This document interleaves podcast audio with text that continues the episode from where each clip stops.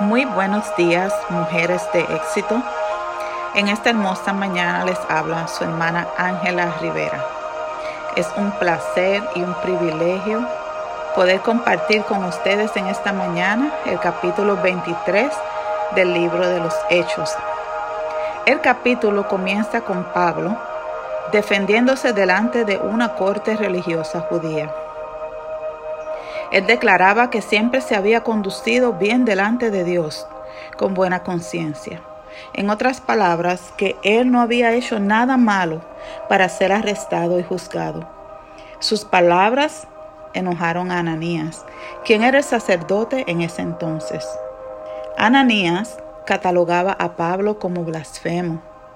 Él consideraba que Pablo hablaba irreverentemente acerca de Dios y después de un confrontamiento verbal entre los dos, Pablo se da cuenta de que su defensa está siendo infructuosa, por lo que decide cambiar de táctica, dándose cuenta que el juzgado se componía de saduceos, los que no creían en la resurrección, y de fariseos, los que sí creían en la resurrección, entonces declara que él es fariseo, hijo de fariseo, y que está siendo juzgado con respecto a la esperanza de la resurrección de los muertos. Esto desencadenó un altercado tan fuerte y tan violento que el comandante a cargo tuvo temor de que Pablo fuera despedazado. Así de grande era el peligro que corría Pablo. Por tal razón, Pablo es trasladado a un lugar seguro. Imagínense, cuán perturbadora y difícil era la situación de Pablo. Era prisionero sin una causa justa y su destino era incierto. Pero Dios, pero Dios, quien conocía el corazón de Pablo, quien conocía su verdadera intención, se le presenta en la noche y le dice en el versículo 11, ten ánimo, Pablo, pues has testificado de mí en Jerusalén. Así es necesario que testifiques también en Roma. Qué bueno es Dios. Esta no era la primera vez que Dios se le presentaba a Pablo en tiempos de crisis y necesidad. Conociendo sus planes y deseos de ir a Roma, Dios le confirma que había algo más allá de este momento difícil que vivía y que saldría victorioso de esa situación tan amarga y difícil. Ten ánimo, le dijo. En otras palabras, ten una buena actitud en medio de esta situación difícil.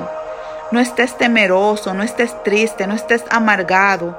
Dios quería asegurarle a Pablo que su mano estaba sobre él y que estaría con él en cada momento. Más adelante, vemos cómo Dios puso su gracia y su favor, y los planes malvados y maliciosos de sus enemigos, que tenían un complot para matarlo, fueron revelados, y Pablo fue llevado a una corte donde fue juzgado con justicia y paz. Entre las muchas enseñanzas que este capítulo nos muestra, hay tres cosas que veo claramente.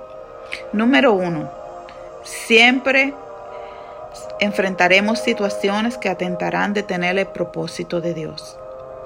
Número dos, siempre Dios estará ahí para darnos ánimo y fortalecernos. Y número tres, Dios da su gracia y su favor para ayudarnos a seguir adelante. Así Él hizo con Pablo y lo hace con cada uno de sus hijos que camina en obediencia a su palabra mujeres de éxito, entendamos una cosa, que así como Dios estaba con Pablo, está con cada una de nosotras en los momentos de crisis, en las situaciones difíciles, en las cosas que son injustas, dolorosas e inciertas, donde no sabemos qué pasará después. Así como a Pablo Dios te dice, ten ánimo, ten una buena actitud en medio de todo porque yo estaré contigo en cada paso que des. Ten ánimo, que hay más, hay más adelante, hay más en el futuro. Este no es el fin. Amadas, confiemos en Dios. Él es el mismo ayer, hoy, mañana y siempre. En tiempos de crisis, Él nos ve y está a nuestro lado, dándonos palabras de aliento, esperanza y fortaleza. Ten ánimo. Bendiciones.